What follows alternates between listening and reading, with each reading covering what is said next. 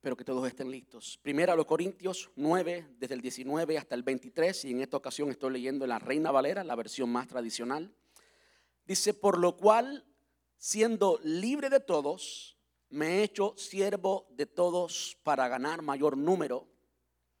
Me he hecho a los judíos como judío para ganar a los judíos. A los que están sujetos a la ley, aunque yo no esté sujeto a la ley, como sujeto a la ley, para ganar a los que están sujetos a la ley. A los que están sin ley, como si yo estuviera sin ley, no estando yo sin ley de Dios, sino bajo la ley de Cristo, para ganar a los que están sin ley. Me he hecho débil a los débiles, para ganar a los débiles. A todos me he hecho de todo, para que de todos modos salve a algunos. Y esto hago por causa del Evangelio, para hacerme copartícipe de él. ¿Qué tal si oramos? Preciosa palabra, ¿verdad? Señor, te damos muchas gracias una vez más en esta preciosa tarde de Dios. Muchas gracias ahora por tu palabra preciosa, viva, eficaz, que produce vida en nosotros, que siempre, Señor, produce vida. Siempre cumple el propósito para el cual tú la enviaste. En esta tarde, Señor, te ruego que abras nuestro entendimiento. Te ruego, Señor, que nos hables. Y te ruego, Señor, que derribes cualquier barrera que nos separa de aquellas personas que tú quieres que alcancemos para tu gloria y para tu honra. Tú nos salvaste con un propósito, nos dejaste aquí en la tierra con un propósito y no podemos permitir que, Señor, ninguna barrera nos separe de lo que tú quieres alcanzar a través de nosotros. Permite que hoy, Señor, tu palabra, tu verdad, derribe todo argumento y hoy, Señor, podamos derribar esas barreras que podamos alcanzar a aquellos que tanto te necesitan. Te rogamos esto en el nombre de Jesús y te damos muchas gracias, Señor. Gracias, papá. Amén y amén. Gracias, iglesia, puede tomar su asiento.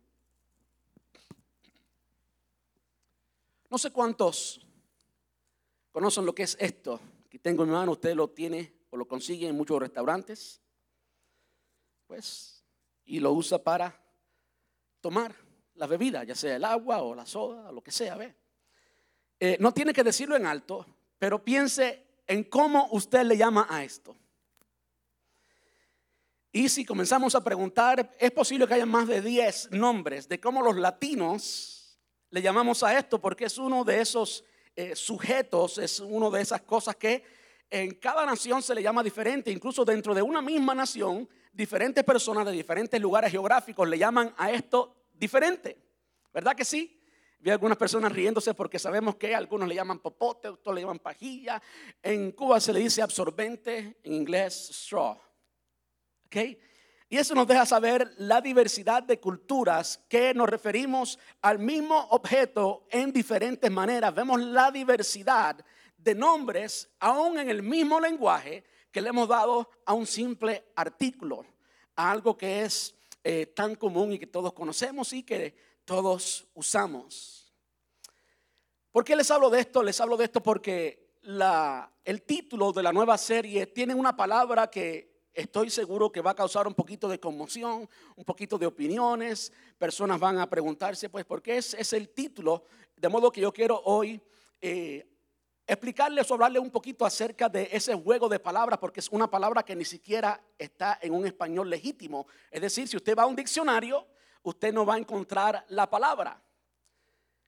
Y pensando en cómo le nombramos a esto, y pensando en ciertos juegos de palabras que todos hemos en un momento u otro en nuestros hogares hemos hablado de esto y hemos chistado un poquito acerca de cómo le llamamos a esto y cómo le llamamos a aquello. Eh, yo viví en Cuba 18 años, vine cuando ya tenía casi 18 años. Y pues en Cuba cuando un motor una moto, motorcycle, tiene un carro al lado, se le dice un sidecar.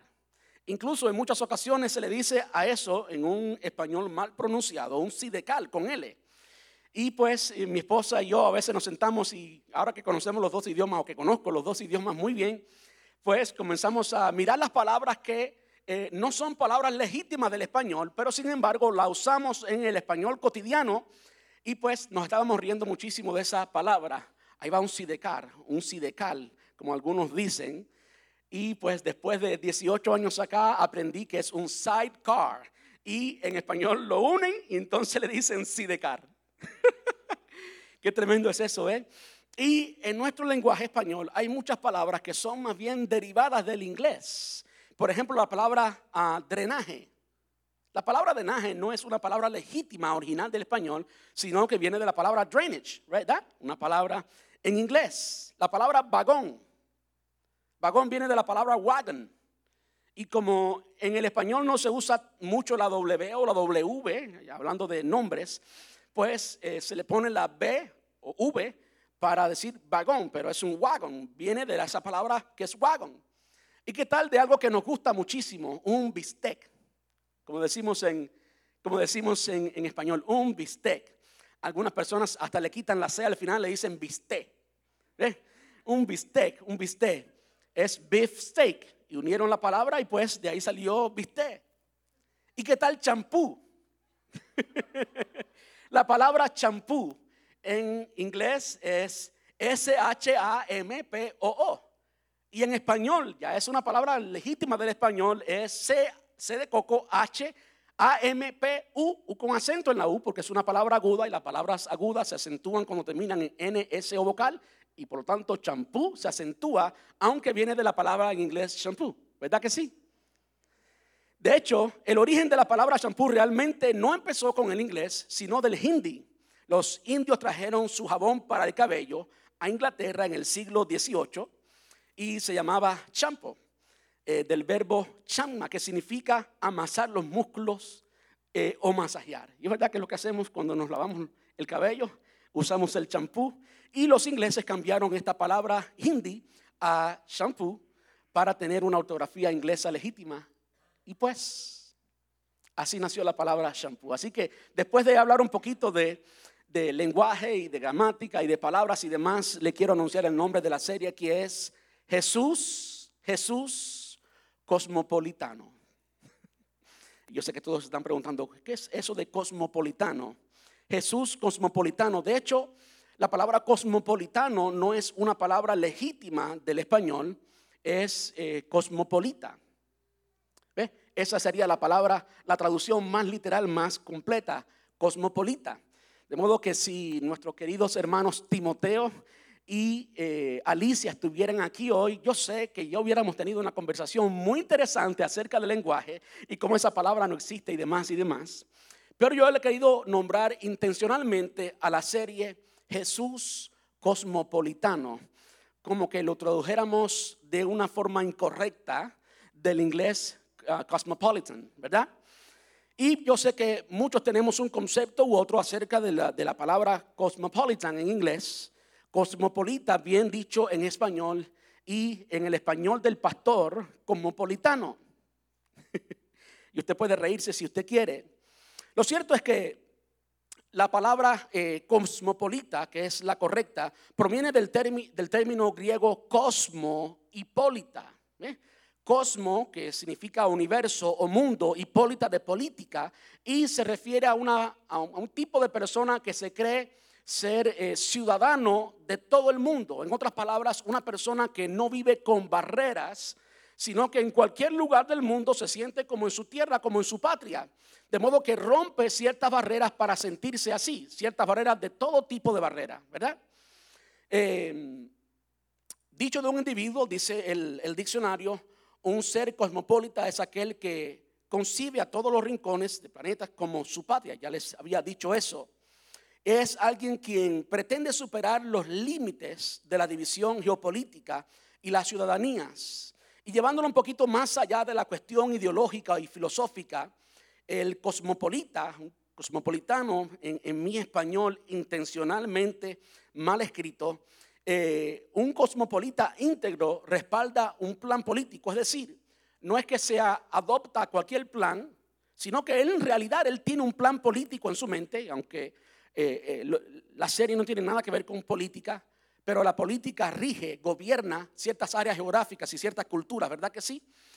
el, el cosmopolita o cosmopolitano íntegro respalda un plan político único para desarrollar un modelo nuevo de ciudadanía que posee alcance global y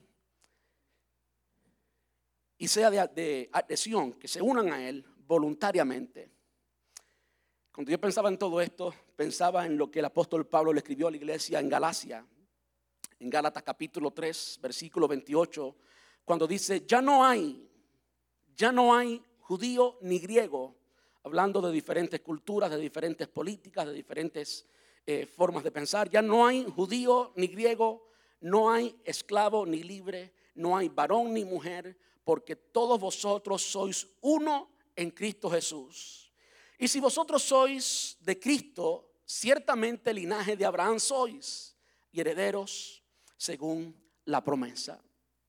Hablando acerca de, de cómo en la iglesia del Señor Jesús todo tipo de barrera cae. En la iglesia del Señor Jesús somos uno solo. Todos somos iguales el Señor nos ve absolutamente iguales a todos. Somos un pueblo, un pueblo en que se rompe toda barrera, de modo que cada uno de nosotros en realidad no es ni mexicano, ni chino, ni japonés. Bueno, aquí no hay chino ni japonés. A no ser que algunos que tienen ciertas raíces usan un poquito chinos y japoneses. Eh, pero todos en realidad somos ciudadanos del cielo y no necesariamente de nuestro país. Por eso escogí el tema Jesús cosmopolitano. Y la idea del tema es que rompamos toda barrera, que rompamos toda barrera que nos separa de las personas que Jesús quiere que alcancemos.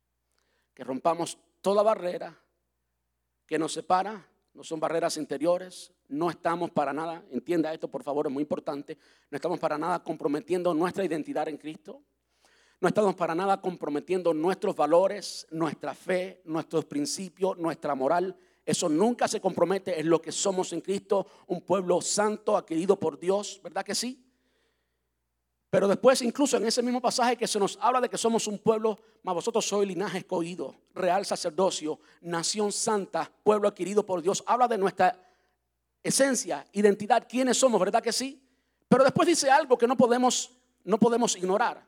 Somos todo eso para, y eso nos habla del propósito, para anunciar las virtudes de aquel que nos llamó de las tinieblas a la luz admirable. Y en esa palabra para que indica propósito, cada vez que usted ve la palabra para, lo que sigue es el propósito. Y Dios es quien ha eh, puesto el propósito. Dios puso el propósito y para que tú cumplas con ese propósito, hay ciertas cosas que tú tienes que cambiar, hay ciertas cosas que tú tienes que dejar a un lado, hay ciertas barreras que tienes que derribar para que entonces puedas llegar a alcanzar lo que Dios quiere que tú alcances. Como vamos a ver hoy, el ejemplo más grande de eso lo tenemos en Dios mismo, lo tenemos en la persona de Jesús, lo tenemos en la persona del apóstol Pablo, como leímos al principio cuando escriba a la iglesia en Corinto. Y saben que yo creo, yo creo que hay un, hay un evangelio puro que a veces ha perdido de perspectiva eh, esto del propósito y se ha quedado encerrado dentro de las cuatro puertas, se ha quedado encerrado mirándose a uno mismo y no es efectivo del otro lado, porque existe otro lado que no es saludable, existe el evangelio liberal, el cristianismo liberal, cuando se han aceptado y se han hecho parte de la iglesia, de la conducta de la iglesia, de la moral de la iglesia, de la vida del creyente, cosas que son del mundo. ¿Eh? Y la excusa es para alcanzar al mundo, pero en ese intento se han convertido en el mundo. Yo creo que ninguna de las dos, la primera no es eficiente y la segunda demuestra que no es lo que Dios quiere porque tenemos que ser diferente al mundo, tenemos que ser luz en las tinieblas, tenemos que ser sal para este mundo, tenemos que ser diferente, tenemos que ser agentes de cambio, tenemos que ser en todo momento el pueblo de Dios, linaje escogido, real sacerdocio, nación santa. Lo que está pasando es que a veces perdemos de vista el propósito con el cual Dios nos dejó aquí en la tierra. Nos conformamos con estar bien nosotros con el Señor. Y qué bueno es estar bien con el Señor. Tenemos que cuidar nuestra vida espiritual. Tenemos que cuidar nuestro tiempo de oración. Tenemos que cuidar el estudio de la palabra. Tenemos que cuidar la comunión con los hermanos. Y en esas tres cosas, el estudio de la palabra, la oración y la comunión con los hermanos, hay un balance para que usted viva una vida cristiana saludable. Con esas tres cosas nada más. Pero hay algo muy importante, muy importante y no tenemos el derecho escuche bien, no tenemos el derecho a sacrificar lo siguiente. Y es que hemos sido dejados aquí para alcanzar a un mundo que se pierde. Estamos aquí y somos ese pueblo y mantenemos esa relación con Dios y ese estado de vida cristiana con ciertos elementos como la oración, eh, el estudio de la palabra, la comunión los unos con los otros, pero hay un propósito, hay una respuesta al para qué estamos aquí. Hay una respuesta al por qué hacemos lo que hacemos, por qué estamos congregados aquí hoy domingo y por qué cantamos y por qué no nos quedamos en casa cantando en casa. ¿Por qué? Hay un propósito y el propósito es alcanzar las almas que se pierden. Hemos sido lo que somos para, ¿para qué? Para decirle al mundo entero, para anunciar las virtudes de aquel que nos llamó de las tinieblas a su luz admirable. De modo que yo quiero enfocar la serie en ese proceso y quiero que veamos de cierta modo, de un modo muy intencional, el Jesús cosmopolitano, el Jesús que venció ciertas barreras, el Jesús que no respetó culturas, no respetó culturas, ¿saben por qué? Porque hay algo muy preciado para Él y son las almas. Hay algo muy preciado para Él y es cada persona. Hay algo que vale mucho para Dios, son las personas y nosotros no podemos sacrificar las personas, la salvación de las almas en el altar de nuestra comodidad y de nuestra vida espiritual. Hay algo que hacer. ¿Y quién lo va a hacer si no somos nosotros? El ejemplo lo vemos en Jesús, lo vemos en el apóstol Pablo, y es por eso que yo le he titulado el sermón de hoy, un corazón cosmopolitano. Y de nuevo, yo sé que la palabra cosmopolitano no existe quiero o espero que hayan captado la idea de por qué le nombré así intencionalmente. Eh, el resultado de una mezcla de culturas, de una mezcla de lenguajes, en la que derribamos toda, toda estructura para alcanzar a alguien, alcanzar a algo. Y vemos que ese es el corazón de Dios, que ese es el corazón de Jesús y que ese es también el corazón de Pablo, del apóstol Pablo. Esos son nuestros líderes, ¿verdad? Somos cristianos, seguidores de Jesús. Y la doctrina que practicamos, que vivimos, que seguimos, la gran mayoría la escribió el apóstol Pablo, ¿verdad que sí? Así que vamos a hablar hoy de dos de los grandes líderes. El primero y esencialmente Jesús, nuestro rey, nuestro amo, nuestro Señor, a quien le debemos todo, ¿verdad que sí? Cuando vemos el, el contexto bíblico, cuando vemos la historia bíblica, la historia de la redención humana, entendemos que en el Antiguo Testamento, con toda la historia que ocurrió en el Antiguo Testamento y toda la relación de Dios con el hombre, hay, hay, algo que está ocurriendo y que usted tiene que entender cuando lee cada uno de los libros y lee la historia completa. Hay algo que Dios está haciendo.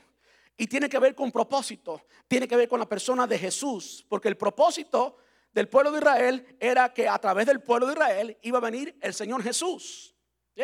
Es por eso que Usted ve en todo momento en el Antiguo Testamento tanto ataque a la generación de Abraham, Abraham, Isaac y Jacob, como hemos respondido, en, como hemos o como he predicado en tantas ocasiones. ¿Por qué que sus esposas tenían que ser estériles? ¿Por qué?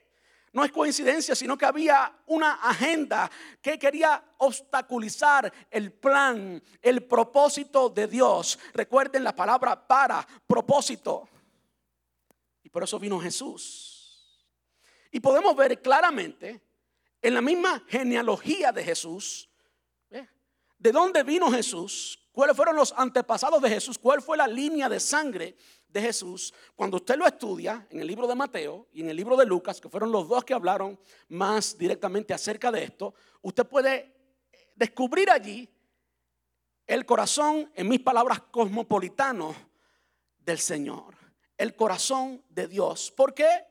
Porque vamos a ver cómo el Señor mismo rompió con tantas barreras, algunas religiosas, algunas políticas y barreras de todo tipo, porque había un propósito más grande que cualquier regla y era la salvación de las almas en la persona de Jesús. ¿Están conmigo? Cuando usted estudia, por ejemplo, en Mateo capítulo 1, la genealogía de Jesús, usted se va a dar cuenta de que, que en la genealogía de Jesús hay diferentes tipos diferentes tipos de personas. Están, por ejemplo, los, patriarcas, Abraham, Isaac, Jacob, y después uno de los hijos de Jacob, Judá. Y hay mucho que decir acerca de Judá y con quién se casó Judá, de dónde salió Fares. Vamos a verlo ahorita. Y usted continúa estudiando la genealogía y por supuesto llega hasta David. Y David pues tuvo una relación que no estuvo de acuerdo al plan de Dios con una señora llamada Besabé. Todos conocemos esa historia. Y de ahí vino Salomón y conocemos la vida de Salomón. Y ahora vienen los reyes, un montón de reyes que fueron parte de la genealogía del Señor Jesús y después personas comunes. Estamos hablando de patriarcas, reyes y personas comunes, diferentes tipos de personas. Y por ejemplo, dentro de ese tipo de personas estaba Zorobabel, alguien muy importante, y no nos alcanza el tiempo hoy para hablar detalladamente de todos estos, porque son muchos. Dentro de la genealogía de Jesús hay cinco mujeres. Y dentro de esas cinco mujeres solamente había una judía, María, la madre del Señor Jesús. Las otras no eran judías. De hecho, eran mujeres muy pecadoras, o algunas de ellas, no todas, mujeres pecadoras. De modo que Dios estaba rompiendo ciertas barreras aún morales. Yo no sé cómo usted lo interprete. Por ejemplo, cuando vemos a Judá, y hay mucho que, que Judá hizo. Judá tuvo dos hijos y el primer hijo se casó con una señora llamada Tamar. Y el hijo murió. Y por ley judía, pues esa mujer tenía que casarse con el otro hijo, el otro primogénito. ¿Eh? Gracias a Dios que no estamos en ese tiempo, ¿verdad? Yo estuviera chequeando la mujer de mi hermano. Esa no, la otra. Y es hasta muy incómodo ni siquiera hablar de eso. ¿Verdad que sí que es tan incómodo? Pero era la, era la costumbre, era la ley. De modo que a Tamar se le murió el esposo y tuvo que casarse con el hermano de quien era el esposo, hijo también de Judá. Pero esa también murió. Y si hubiera estado allí, le decía, no, con esa mujer no me caso ni aunque me, ni aunque me metan en la cárcel porque los dos han muerto, imagínense. Y esa mujer, después de algún tiempo, hizo algo, se disfrazó, de prostituta y disfrazada de prostituta tuvo relaciones con Judá y de allí nació Fares. Y hay mucho que podemos decir al respecto y no, en ninguna manera, esto justifica o esto hace correcto un acto así, para nada. Es un acto incorrecto, es un acto impuro, es un acto de pecado, estuvo mal. Pero fue parte de la genealogía de Jesús. Y de una manera u otra, moral o inmoralmente, de nuevo, quiero decir literalmente para que nadie me malentienda, no estoy justificando, y voy a mirar a la cámara para que no haya malentendido, porque las personas quieren malentender muchas cosas muchas veces. No justifica, no hace correcto el acto, para nada, pero está allí, no podemos borrarlo.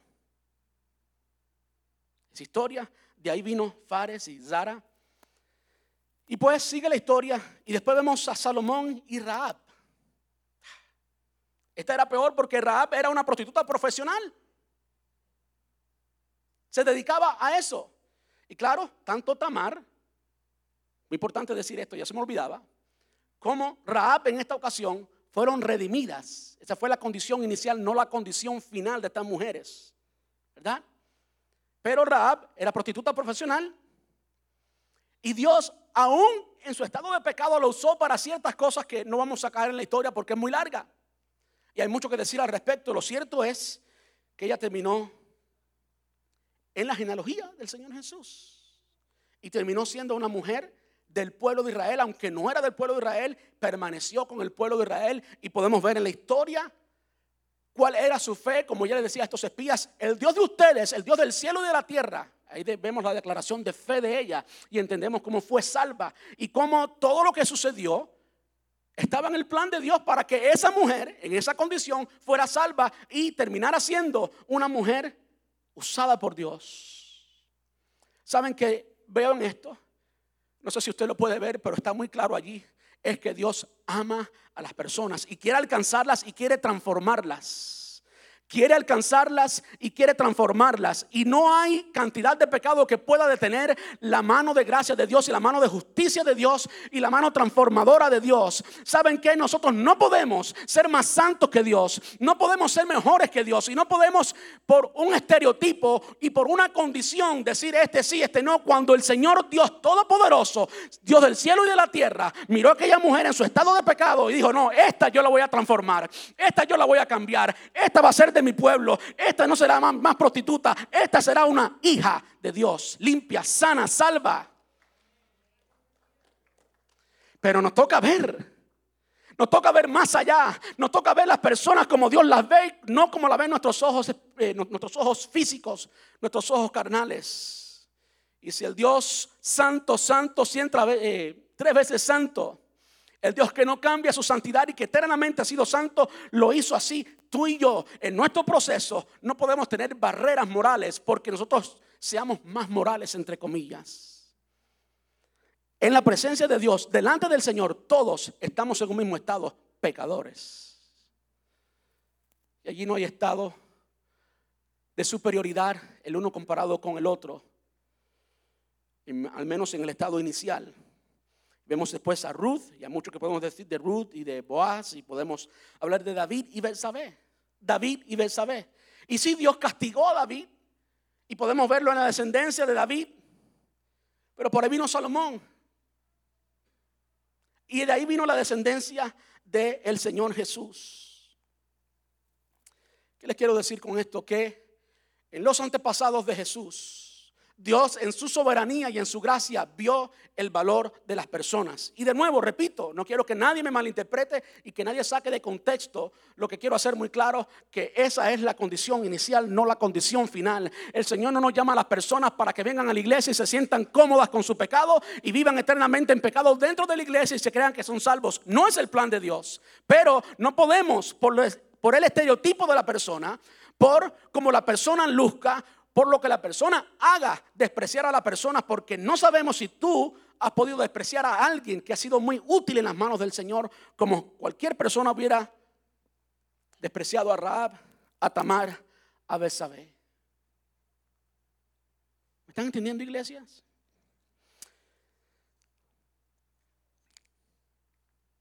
Vamos a ver eh,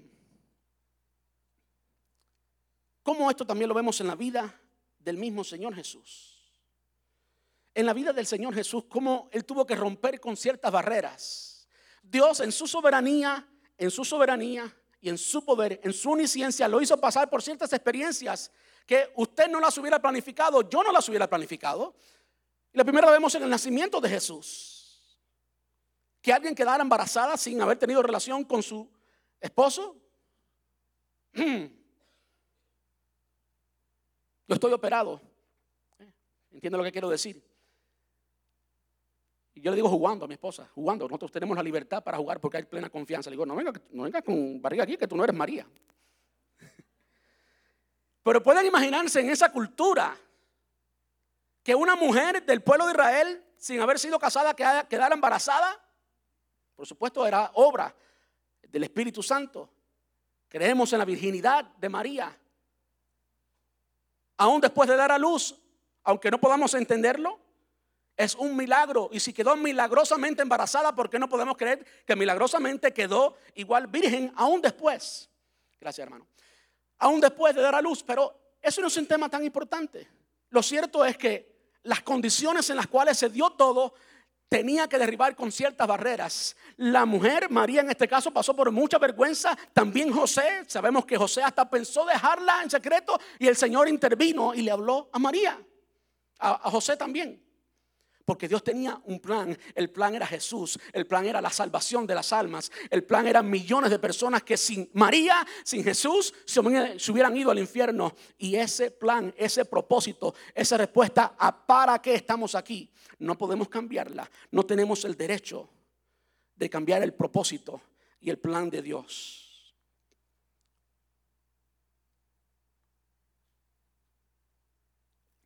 ¿Qué tal en su niñez?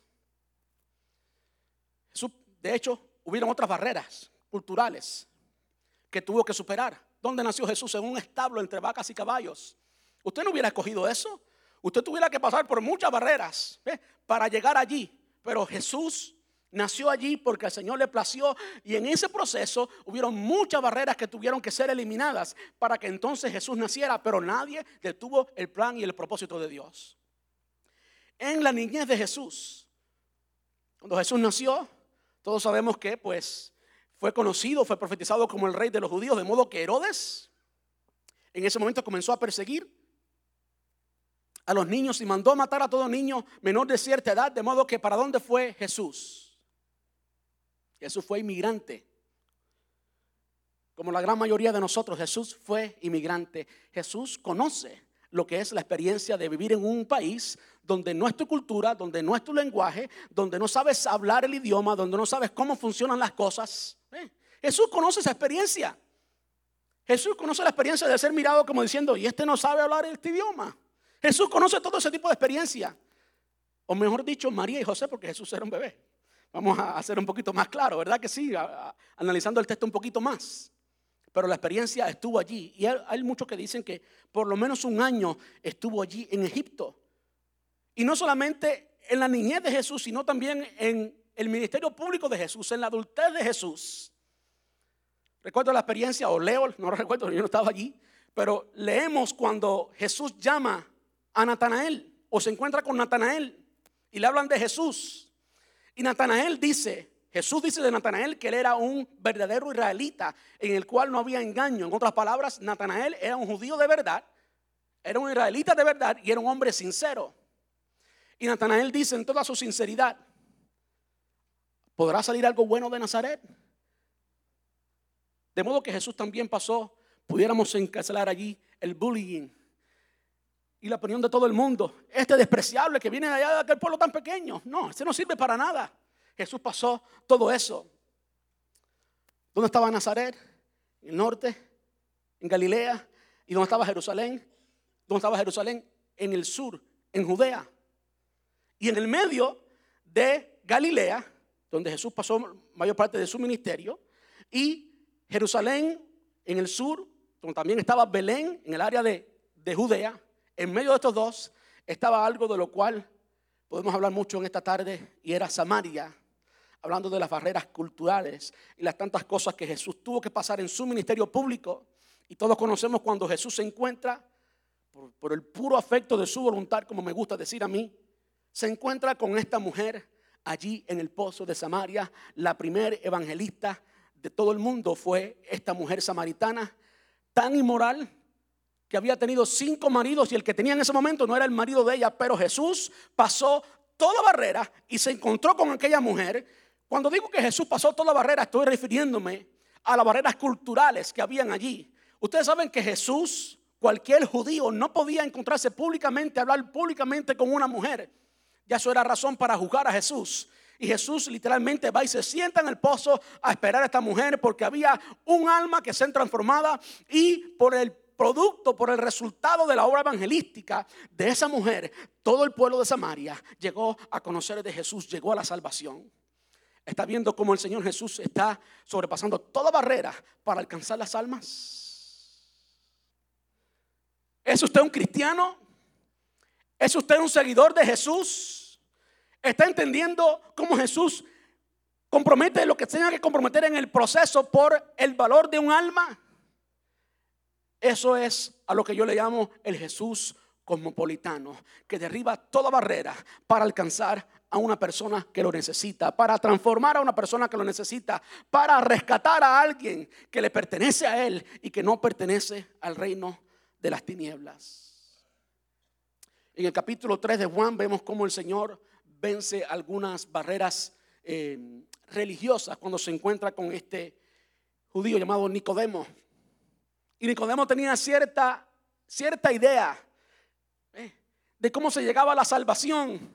Y el Señor le dice que no era así, que si no nacía de nuevo no podía heredar el reino de los cielos, de modo que también hubieron barreras allí que el Señor tuvo que pasar, barreras teológicas, barreras eh, culturales barreras religiosas. ¿Se da cuenta cómo un religioso está tan perdido como un inmoral?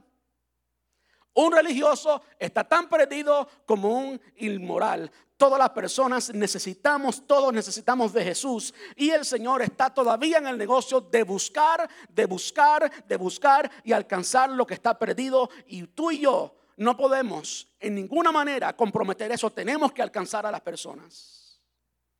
¿Y qué podemos decir de Jesús en su muerte? ¿Qué podemos decir Él en su muerte? No solamente en todo el ministerio, cuando se encontró con esta mujer inmoral, con el moral y religioso Nicodemo y con el ladrón Mateo, que escribió el Evangelio según San Mateo después de ser transformado por el Señor. ¿Está usted viendo gracia en la historia de la redención? ¿Está usted viendo a un Jesús cosmopolitano que vence cualquier tipo de barreras para alcanzar un alma, para transformar un alma? Así lo hizo Jesús. Y nosotros no tenemos el derecho de, cruzar los brazos, cruzar las piernas y decir, yo estoy bien con el Señor, no tengo que hacer nada. Tenemos que hacer algo. Y lo primero que tenemos que hacer es derribar las barreras que nos mantienen sentados, que nos mantienen distantes de estas personas, que nos mantienen pensando que somos más santos y que somos más merecedores, cuando somos igualmente merecedores de la muerte y que solamente por la gracia de Dios hemos alcanzado la salvación. En su muerte el Señor Jesús también tuvo que, vencer diferentes barreras y vemos allí clavado en la cruz del Calvario muchas de las barreras culturales y religiosas que él superó. Jesús fue crucificado básicamente en el basurero de la ciudad, en el Gólgota, en el basurero de la ciudad, donde hubo un proceso político para que él terminara allí, injusto, y él fue el producto de ese proceso. Pero no se salía de la soberanía de Dios, ¿verdad que sí? No se salía de la soberanía y la provisión divina. Era el proceso que Dios había predispuesto para que Él estuviera allí en la cruz del Calvario, predicho 700 años por Isaías antes que, que sucediera. Y allí en la cruz estaba con dos ladrones, uno a cada lado. Uno arrepentido y otro que siguió sin arrepentirse. Allí echaron suerte. Suelto sobre su ropa si no sabe lo que estoy diciendo. Ya no suelto sobre la ropa de Jesús. ¿Y saben qué? ¿Saben por qué murió allí en un basurero? Rodeado de política, rodeado de echar suerte, rodeado de pecado. ¿Saben por qué murió allí? Porque allí estaba la razón por la cual murió. Allí estaba el pecado. Y como Jesús le había dicho inicialmente a los discípulos en el primer sermón, nosotros somos la luz del mundo, pero después les aclara, ¿saben qué? La luz no se hizo para dar luz en la luz, sino para dar luz en las tinieblas. La luz se hizo no para estar cubierta por un talmud, para estar encerrada en un cajón, se hizo para ir a las tinieblas y allí dar a conocer a Dios. La luz se hizo para alumbrar en las tinieblas. Y si usted y yo nos quedamos en un salón lleno de luz, de nada sirve la luz. Pero cuando tú y yo rompemos todas barreras y pasamos a la oscuridad, entonces estamos cumpliendo con el propósito. Entonces estamos alcanzando aquello para lo cual fuimos destinados. Por eso tú y yo no podemos quedarnos con los brazos cruzados. La luz se hizo para brillar y brillar en la oscuridad. El Señor nos dejó aquí. Piense, piense en esto. Porque el Señor cuando nos salva, en el momento que nos salva, no nos lleva con Él. ¿Por qué no? Si ya nos salvó. ¿Saben por qué no nos lleva con Él? Porque hay un trabajo que hacer. La gran comisión, ir y predicar, ir y llevar el Evangelio. Esa es la razón por la cual no nos lleva con Él inmediatamente. Y tú y yo le pertenecemos a Él y tenemos que cumplir con la misión. Ahora quiero que veamos la agenda cosmopolitana en el Nuevo Testamento en la iglesia primitiva. ¿Cuántas barreras tenían que romperse? El Señor le habló a los discípulos y le dijo, me serán testigos en Jerusalén, en Judea, en Samaria. Ya hemos visto la localización geográfica de estos tres, Judea, en Jerusalén, en Samaria y hasta lo último de la tierra, ¿verdad que sí? Y cuando, cuando estudiamos el libro de los Hechos, estudiamos esto que le voy a decir ahora.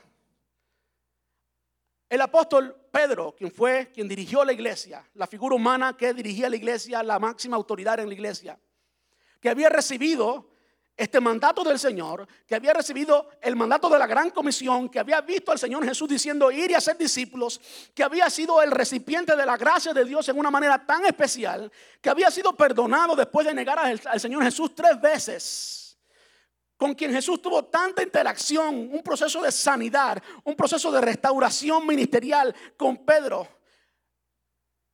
Y después de ese proceso de restauración ministerial, el Señor le da una visión y le habla a Pedro y le dice, mata y comen. ¿Se conocen ese, ese pasaje? Lo que el Señor Jesús estaba haciendo con Pedro era rompiendo toda barrera de estereotipo en cuanto a los gentiles, porque Pedro ni se quería acercar a los gentiles. El Señor estaba rompiendo barreras allí. Y aún después de, aún después de eso, a Pedro le costó muchísimo ir hasta la casa de Cornelio. Tomó el cielo tomó ángeles, tomó gente hablándole de parte de Dios, porque el hombre que había tenido una revelación tan grande, aquel que dijo, tú eres el Hijo de Dios, que tuvo esa revelación, aquel que estuvo allí en el monte de la transfiguración, cuando el Señor descendió con Moisés y con... Este hombre todavía era tan corto en su entendimiento, tenía unas barreras tan grandes, que después de todo eso, aún así le costó trabajo y llegó, pero llegó hasta un poquito, un poquito fuera de Jerusalén. Tomó que el Señor Jesús llamara y se encontrara en camino a Damasco con alguien que odiaba a la iglesia, pero alguien que tenía una experiencia cosmopolitana en su cultura, en su formación, fue formado fuera de Jerusalén. Un judío verdaderamente judío, pero que hablaba griego, que hablaba todo tipo de idiomas, o no todo tipo de idiomas, hablaba otros idiomas, vamos a decirlo así. Pero alguien que pensaba diferente, alguien a quien Dios había preparado diferente. ¿Por qué? Porque este hombre, Pablo, no tenía las barreras que tenía Saulo, que tenía Pedro, perdón. Este hombre, Pablo, no tenía las barreras que tenía Pedro. Y eso explica, en cierta manera, por qué el Señor usó tanto apóstol Pablo. No había barrera. Pablo entendía la condición de las personas. Pablo entendía que todos éramos pecadores. Pablo era consciente de que él era el primero. Pablo era consciente de que él era un recipiente de la gracia de Dios. Pablo entendía que él no merecía nada. Pablo entendía que todos estábamos al mismo al mismo nivel cuando escribe la iglesia en Corinto. La iglesia de Corinto era la iglesia más carnal, los que menos se parecían a cristianos. Y Pablo muchas veces se incluye a él como que estaba al mismo nivel de esos creyentes. Y claro, está hablando de su posición en Cristo. Todos estamos en el mismo nivel. Y es en ese contexto a la carta de Corintio, y con esto termino, que Pablo le dice lo siguiente. Y con esto yo quiero terminar y quiero animarles a nosotros, a cada uno de nosotros, a que miremos el ejemplo de Jesús, a que miremos a cómo Dios ha derribado toda barrera en el Antiguo Testamento por un propósito. El propósito era Cristo, era Jesús, era la salvación de las almas. En la vida de Jesús, tanto en el nacimiento como en la niñez, como en el ministerio público, como en la muerte, se manifestó lo mismo, tuvo que romper con muchas barreras. ¿Por qué? Porque hay un propósito y son las almas. Con Pedro lo vimos que no se manifestó tanto, después vino Pablo. Tenemos que entender lo que el Señor quiere hacer con nosotros. Y es que nos convirtamos en evangelistas, que nos convirtamos en sal para este mundo, que nos convirtamos o que ejerzamos, mejor dicho, porque ya lo somos, que ejerzamos la luz que hay en nosotros que se llama Cristo. Amén. Pablo le dice a esta iglesia lo que les leí al principio, quiero leerlo de nuevo y con esto terminamos. A pesar de que soy un hombre libre y sin amo, me he hecho esclavo de todos para llevar a muchos a Cristo. ¿Usted entendió eso? Me he hecho esclavo de todos para... Pablo entendía bien el propósito para llevar a muchos a Cristo. La metodología, el procedimiento, lo que había él tumbaba esas barreras porque él entendía que él quería llevar a muchos, a muchos, a muchos a Cristo. ¿Están conmigo? Y después nos dice, ¿cómo? Cuando estaba con los judíos, vivía como un judío para llevar a los judíos a Cristo. Cuando estaba con los que siguen la ley judía, cuando estaba con los que siguen la ley judía, yo también vivía bajo esa ley. Estoy leyendo ahora la nueva traducción viviente. A pesar de que estoy sujeto a la ley, me sujetaba a ella para poder llevar a Cristo a los que están bajo la ley. Cuando estoy con los gentiles, quienes no siguen la ley judía, yo también vivo independiente de esa ley para poder llevarlos a Cristo. Pero no ignoro la ley de Dios, obedezco la ley de Cristo. Cuando estoy con los que son débiles, me hago débil con aquellos porque deseo llevar a los débiles a Cristo. Sí, con todos trato de, eh, de encontrar algo que tengamos en común. ¿Se da cuenta? Eso es básicamente de cierto modo, la definición de cosmopolita, algo en común con todos. Si usted lo, puede buscar en un diccionario, algo en común con todos. Sí, con todos trato de encontrar algo que tengamos en común y hago todo lo posible para salvar a algunos. Hago lo que sea para difundir la buena noticia y participar de sus bendiciones. ¿A qué el Señor nos está llamando, iglesia? A que seamos cristianos cosmopolitanos, a que busquemos como el apóstol Pablo aquellas cosas que tenemos en común. Y si usted es cubano y es de Cienfuegos como soy yo, y se encuentra con otro cienfueguero, con otro cubano más, pues hable de Cienfuegos y use a Cienfuegos como un enlace para hacer una relación con esa persona. Ore por esa persona, conviértase en amigo de esa persona y entonces le presenta a Cristo. Cienfuegos y el arroz con gris y el lechón y todo eso son simplemente instrumentos muy bien usados para que alcancemos a esa persona para Cristo.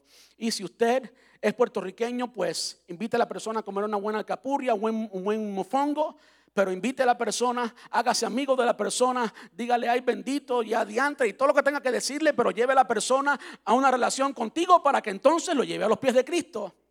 Y si eres mexicano y te gustan los tacos al pastor o de barbacoa, como sea, coma mucho taco, aunque aumente unas partes de libritas, pero lleve a la persona a Cristo. En esta serie vamos a hablar de Cristo en el trabajo. Vamos a hablar de Cristo en Walmart. ¿Usted ha visto alguna imagen de Cristo en Walmart? Todos los días hay imagen de Cristo en Walmart. Cuando usted entra por las puertas de Walmart, usted es Cristo. Usted es el cuerpo de Cristo en su familia, en el trabajo, en la escuela, en cualquier lugar, somos, somos el cuerpo de Cristo. Y cualquier barrera que nos separe de las personas que están allí, que están sin salvación, tenemos que derribarla para alcanzarlos para el Señor.